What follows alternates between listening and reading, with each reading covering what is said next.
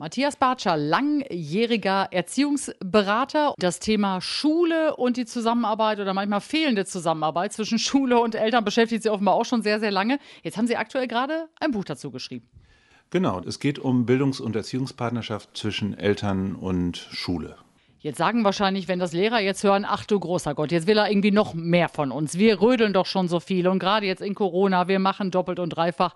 Die Eltern wiederum denken wahrscheinlich das Gleiche. Wir sind jetzt in Corona sowieso schon doppelt belastet. Was sollen wir jetzt noch alles machen? Es soll aber eigentlich entlasten. So ist das. Und man muss da erstmal ganz grundsätzlich dran gehen. Eine Sache ist zentral. Wir wissen, dass zwei Drittel der Erfolgsfaktoren familiäre Faktoren sind. Das hat was mit dem Bildungsniveau der Eltern zu tun, auch mit dem sozioökonomischen Status, wie das Kind zu Hause unterstützt wird. Das wirkt sich maßgeblich auf die schulische Entwicklung aus. Und wenn das gut läuft, dann machen die Kinder auch gute Abschlüsse, aber es gibt eben Bereiche, wo das kritisch ist und da müsste Schule diese Eltern besser ins Boot kriegen, damit die Kinder auch die gleiche Unterstützung kriegen. Wie ist das denn zu bewerkstelligen? Denn ich sag mal, Schule würde wahrscheinlich behaupten, das machen wir doch schon, aber die Eltern kommen ja nicht. Und dann laden wir die ein zu Elternabenden, Elternsprechtag und dann kommen sie am Ende nicht, gerade bei denen, wo es nicht so gut läuft. Also der erste Punkt ist für mich die Grundhaltung. Für mich geht es um wirklich um Beziehungsarbeit. Zu sagen, wir müssen uns kennenlernen, wir müssen Vertrauen aufbauen, wir müssen Verbindlichkeiten aufbauen. Also Schule darf ja auch wirklich, das finde ich auch wichtig, Erwartungen haben an Eltern, dass sie sich in der Schule engagieren. Dass sie sich für ihr Kind engagieren, ist sowieso selbstverständlich, aber auch, dass sie in der Schule sich einbringen. Der zweite Punkt ist, und das wird immer übersehen, ich habe das in meinem Buch mittlerweile gesagt, der Mythos der Schwererreichbarkeit. Es ist ein Mythos. Die Eltern sind nicht schwer erreichbar. Die Eltern sind sehr vielfältig von ihren Lebenswelten her, von ihren Werten her, von ihrem sozialen Status her, nicht nur von der Frage der Zuwanderung. Und jetzt gibt es die Eltern, die den Lehrern ähnlich sind. 50 Prozent der Lehrkräfte stammen aus der bürgerlichen Mitte ungefähr, so aus bestimmten sozialen Milieus. Und die Eltern, die sitzen auch beim Elternamt in der ersten Reihe und sagen, jawohl, Herr Meier, ich mache das auch hier ganz genau, wie Sie das wollen. Die verstehen sich auch. Ne? Jetzt gibt es aber aus den unteren Schichten Eltern, die schämen sich weil ihr Kind vielleicht nicht die äh, gleiche Kleidung hat wie die anderen Kinder. Dann gibt es vielleicht Eltern, die selber Schulängste haben.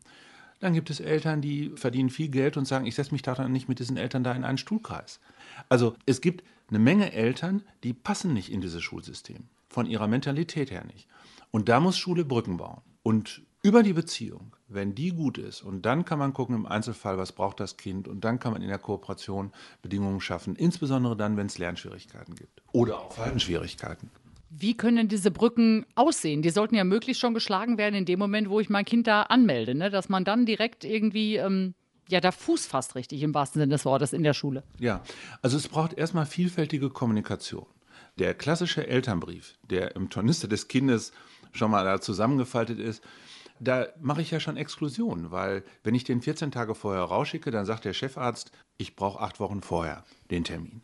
Und dann gibt es aber auch andersrum Eltern, die sagen, sagen Sie mir das doch einen Tag vorher, ich kann mir das gar nicht 14 Tage merken. So. Das heißt, ich brauche verschiedene Impulse. Ich brauche einen Jahreskalender, ich brauche vielleicht durchaus auch noch diesen Brief, aber ich brauche vielleicht auch noch mal ein Newsletter oder eine E-Mail. Der Klassenpflegschaftsvorsitzende kann ja die Lehrkraft auch unterstützen, Erinnerung so. Der zweite Punkt ist, der Elternabend muss interessant sein.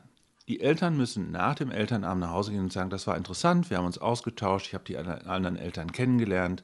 Das muss gar kein Entertainment sein, sondern wirklich die Eltern da abholen, wo sie sind. Und das sind die Befürchtungen um die Entwicklung ihres Kindes. Und wenn dafür Raum ist, für einen Austausch, und nicht der Lehrer da sitzt, und das ist tatsächlich, ich habe es als Vater mehrfach erlebt, wenn der Lehrer da sitzt und sagt, wir wollen ja alle schnell nach Hause, Punkt 1 Wahlen, ne? Äh, dann wird da irgendjemand am Schopfe gefasst und äh, kriegt diesen Posten. Ne? Und spätestens nach dem zweiten Elternabend sagt jeder, da gehe ich nicht mehr hin. Kennen wir alle, haben wir alle schon erlebt, genau. Aber das ist ja irgendwie auch das Grundproblem von, von System Schule. Das ist halt aufgebaut eher so auf Strafe, eher auf, da muss ich hin und äh, es ist für mich auch die sechste Stunde und immer so dieses, dieses Müssen. Also es wird gar nicht vermittelt, Mensch, das ist auch eine Chance und wir, wir machen hier zusammen irgendwie was und das ist schön, hier hinzugehen, sondern es wird immer viel mit Strafe und, und Noten gearbeitet. Und das scheint unglaublich mächtig zu sein. Also die Lehrer selber glauben ja auch daran. Ich habe jetzt gerade Bücher über Classroom Management gelesen. Wie führe ich eine Klasse? Und diese Bücher lesen sich so, als wenn Lehrer Dompteure sein müssten, weil die Kinder sind in einem Zwangskontext, die werden gezwungen, zur Schule zu gehen. Ne? Klar, manche Kinder fühlen sich gezwungen, zur Schule zu gehen, aber eigentlich, die Schulpflicht war ja ein Recht auf Schule, den der Staat durchgesetzt hat zum Wohle der Kinder gegenüber den, äh, den Bauern und so weiter, wo die Kinder arbeiten mussten. Und heute ist das total verdreht und das ist die wichtigste Zeit im Leben. Und die meiste Zeit davon in der Kindheit und Jugend verbringen die Kinder in der Schule. Schule muss ein Ort sein, der Spaß macht, wo Beziehungen stattfinden. Klar, wo auch Fleiß und auch Disziplin, das finde ich alles wichtig, aber der Grundtenor muss positiv sein, einladend, motivierend, inspirierend. Das geht ja auch alles. Ne? Also ich meine jetzt diese Idee mit dem Zwang, Zwangskonzept, ich habe dann gedacht, das ist ja Quatsch, dann tun die so, als wäre Familie freiwillig. Es gibt kein stärkeres Zwangssystem als die Familie. Ich kann mir nicht aussuchen, wohin ich geboren werde. Ich als Vater kann mir übrigens mein Kind auch nicht aussuchen. Ich kann auch nicht, ich meine, das, technisch wird das ja alles irgendwann vielleicht nochmal anders. Ne?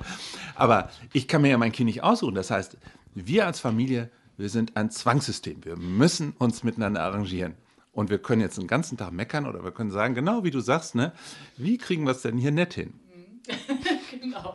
Und um es möglichst nett hinzukriegen, sollten Eltern von schulischer Seite auch vielleicht ja mit mehr Wertschätzung bedacht werden. Ne? Dass so ein bisschen mehr der Background der Familien auch in den Fokus rückt. Ne? Dass man eben nicht alle über einen Kamm schert und sagt, die sind mir ähnlicher, die haben meinen Status oder ne, so das übliche Vater, Mutter, Kind. Da geht es ja schon los. Die typische Familie. Was ist das heute?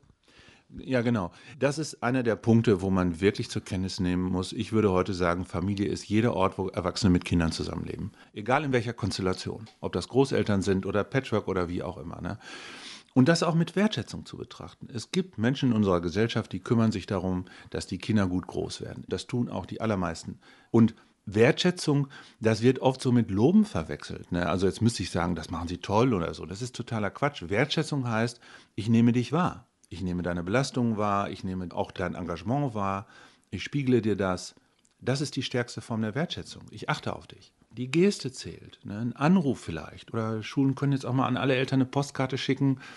Danke, dass ihr Homeschooling macht. Ne? Dass ihr uns die Kinder abnehmt. Ja, man hört jetzt gerade beim Homeschooling doch immer wieder, dass Schüler und auch Eltern sich wirklich alleingelassen fühlen, dass manche Lehrer wirklich nahezu abtauchen. Und das hat da mit Wertschätzung natürlich wenig zu tun. Dann hast du das Gefühl als Schüler, ja, das kann ich machen oder auch bleiben lassen, interessiert den sowieso nicht. Ja. Wird jetzt immer wieder gesagt, in der Krise sich der Charakter. Und äh, ich finde, da an der Stelle merkt man das auch. Es gibt Lehrer, die das wirklich vorbildlich machen, muss man auch mal sagen. Aber es gibt Lehrer, von denen ist nichts zu hören. So. Und das erste wäre, dass Schule anerkennt, dass die Eltern im Moment ihren Job machen.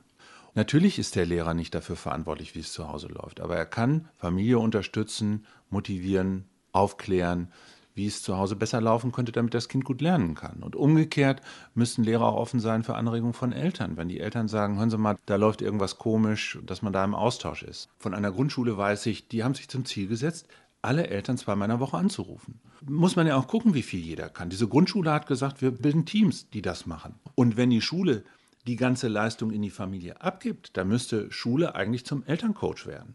Und ich weiß, dass das alles schwierig umzusetzen ist, aber mir geht es um die Haltung, mit der man das macht.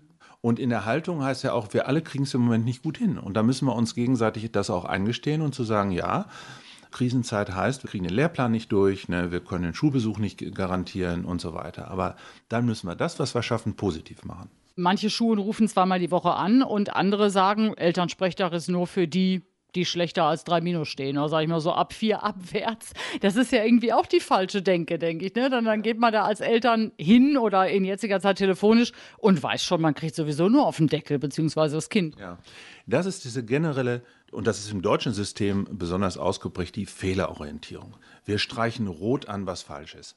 Genauso die Eltern, da wo es ein Problem gibt, die müssen zum Elternsprechtag. Ne? Da weiß ich doch schon, wenn Frau Müller da in die Schule reingeht, die hat ein Problemkind. Und gleichzeitig wissen wir aus PISA, wir haben Probleme bei den unteren Leistungsgruppen, aber wir haben auch Probleme bei den Leistungsstarken. Und jetzt müsste die Frau Meier, deren Kind ein sehr guter Schüler ist, müsste dringend eingeladen werden, um zu sagen, wie sie das noch weiter, wie sie diesen Peter noch weiter unterstützen kann, damit er vielleicht ein Hochleister im intellektuellen Bereich wird, aber vielleicht sich auch sozial engagiert. Die Schule hat vielleicht Kontakte zu Sportvereinen und sagt dem Peter dann, hier kannst du Fußballtrainer werden oder Basketballtrainer. Also Schule sollte viel mehr auch Einzug halten in das, äh, ja, in, das, in den Alltag der Schüler, dass das nicht so ein abgetrennter Bereich ist, das höre ich da so raus. Ganz genau. Schulen ist lebensweltfern und alltagsfern und ist sehr intellektuell. Und alle Bildungsforscher sagen eigentlich, wir brauchen mehr Beziehungsorientierung, wir brauchen mehr Erfahrungsorientierung, wir brauchen mehr Lebensweltorientierung, weil das auch für die Zukunft viel besser ist. Wir brauchen nicht mehr die Schüler, die einen bestimmten Kanon runterbeten können und, und, und Hochleister, die gute Noten geschrieben haben. Und auf Basis eines Lernkonzeptes, was man sagen kann, das ist Bulimie lernen. Ich hau mir das in den Kopf rein für die Klassenarbeit und anschließend kotze ich es wieder aus. Und dann ist es weg. Ne? Darum denke ich auch mal mit Corona, Leute, bleibt doch gelassen. Wir wissen aus der klassischen Forschung, dass die Schüler in der neunten Klasse am Ende des Schuljahres weniger wissen als am Anfang der neunten Klasse weil in dieser Altersphase so viel im Kopf stattfindet, da ist wenig Platz für Schule. Das ist doch eigentlich ein schöner Trost für alle Neunklässler jetzt. Die haben durch Corona eigentlich nichts verloren. Nein, ich finde auch, sie haben nichts verloren. Und wenn man das jetzt genau mit Humor und so weiter und dann würde man jetzt im nächsten Schuljahr, wenn es dann wieder einigermaßen läuft, so gucken, was ist denn, was haben wir denn noch und machen Bilanz und dann geht es auch wieder flott vorwärts und dann kann man, aber wenn in dieser Zeit die Beziehungen kaputt gemacht worden sind und wenn alle nur noch Schuldgefühle haben und auch die Schüler ja am Ende immer mehr in Selbstzweifel vergehen oder auch quasi nur noch im Internet verzocken, dann müssen wir alle erstmal wieder aus dem Sumpf rausholen und das ist unglaublich aufwendig. Ist das Kind denn jetzt nicht irgendwie schon komplett in den Brunnen gefallen? Man hört ja nur Unzufriedenheit auf beiden Seiten. Die Lehrer sind unzufrieden, die Eltern sind unzufrieden, die Schüler vielleicht, der eine oder andere vermisst es nicht wirklich. Die müssen sich erstmal wieder an Schule gewöhnen. Ist es überhaupt wünschenswert, dass es wieder so zurückgeht, wie es mal war? Oder kann man nicht das jetzige als Chance ergreifen und sagen, wir denken jetzt mal völlig neu? Wenn nicht jetzt, wann dann? Ergreifen wir doch die Chance. Ja, so ist das. Also zum Beispiel die digitalen Lernformen. Ich glaube, dass da auch noch viele Chancen drin stecken. Ich habe ja vor einem Jahr nur Präsenzseminare gegeben. Im Moment sitze ich jeden Tag vorm Rechner und meine Teilnehmer sagen immer mehr, das ist gut für mich. Die müssen nicht reisen, die können auch mal sagen, drei Stunden mache ich dazu. Und genauso Online-Arbeit mit Eltern. Die Eltern brauchten gar nicht in die Schule gehen, vor allen Dingen, wenn ich jetzt in der Kita bin, du brauchst keinen Babysitter und so weiter. Ne? Da stecken unheimlich viele Möglichkeiten, auch an Beteiligung drin. Das heißt gar nicht, dass man nur online arbeitet, ne? aber dass das eine Facette in dem Ganzen ist. Und das Zweite ist tatsächlich, ich habe eben noch eine Mutter getroffen und die hat gesagt, uns geht's gut. Wir nutzen die Chance, wir haben mehr Zeit, es fällt viel Schwachsinn weg. Also auch wirklich zu sagen, ja, was haben wir denn in dieser Zeit auch positiv gehabt? Aber Schule müsste sich verabschieden, zu sagen, der Maßstab der Schule ist, ist der Stoff geschafft worden. Und da muss man sagen, diese Bilanz ist schlecht. Da haben wir ganz große Verlierer. Da haben wir die Kinder, die haben es noch einigermaßen irgendwo hingekriegt, aber das ist eine ganz kleine Gruppe. Der Rest hängt irgendwie durch und einige sind komplett abgekoppelt. Und die kriege ich auch durch diese Nachhilfekonzepte, werde ich die nicht wieder auf den Stand kriegen. Aber ich muss mich verabschieden von diesem curricularen Lernen. Und wenn ich jetzt mal gucke, was haben die Kinder denn gelernt in der Zeit? Kreativität. Ja, auch Frustrationstoleranz. Also wir, wir haben eine Krise durchstanden und da können wir stolz drauf sein. Also mit einem positiven Selbstbild herauszugehen. Wir haben gemeinsam diese Chance geschafft. Und dann kann man auch an dem Punkt, wo wir dann in, im, vielleicht im September oder nächstes Jahr dann sind, von dem Punkt aus wieder positiv weitermachen. Aber mit entschlackten Lehrplänen höre ich daraus. Man muss jetzt nicht versuchen, sich abzustrampeln, um alles nachzuholen. Ich habe mal gehört, das sind irgendwie im Schnitt 400 Schulstunden oder was, was jeder da verpasst hat. Das ist ja gar nicht aufzuholen. Ja, das ist totaler Quatsch. Weil, wie gesagt, die Eltern sollen doch mal ihre Kinder fragen unter die Lehrer Stoff von vor zwei Jahren. Das weiß doch kein Mensch mehr. 1968 hatten wir in Nordrhein-Westfalen, Kurzschuljahre hieß das. Da wollten die quasi den Jahrgangsübergang von Ostern auf den Herbst, auf August kriegen. Und ich habe das zweite und dritte Schuljahr habe ich in einem Jahr gemacht. Und aus mir ist was geworden. Man kommt da schon irgendwie mit durch, wenn man jetzt wirklich sich verabschiedet. Und das wäre übrigens auch, die gesamte Bildungsforschung sagt, das curriculare Denken ist scheiße. Wir müssen eine Kompetenzorientierung haben. Und Kompetenz heißt, ich kann mir Stoff aneignen. Ich weiß, wo ich was finde. Ich kann Informationen beurteilen. Also wenn ich jetzt im Internet irgendwas recherchiere, dann weiß ich, was ist Schwachsinn und was ist eine gute Information. Wir brauchen Kreativität, das heißt, wir brauchen viel mehr Projekte mit neuen Medien, wo die Schüler was machen. Und diese Verlagerung, die ist, glaube ich, sowieso richtig. Und das wäre die Chance, jetzt da einen großen Schritt zu tun. Und dann kann man wirklich unter diesen Stoff des Schuljahres 2020, 2021 einen Haken dran machen.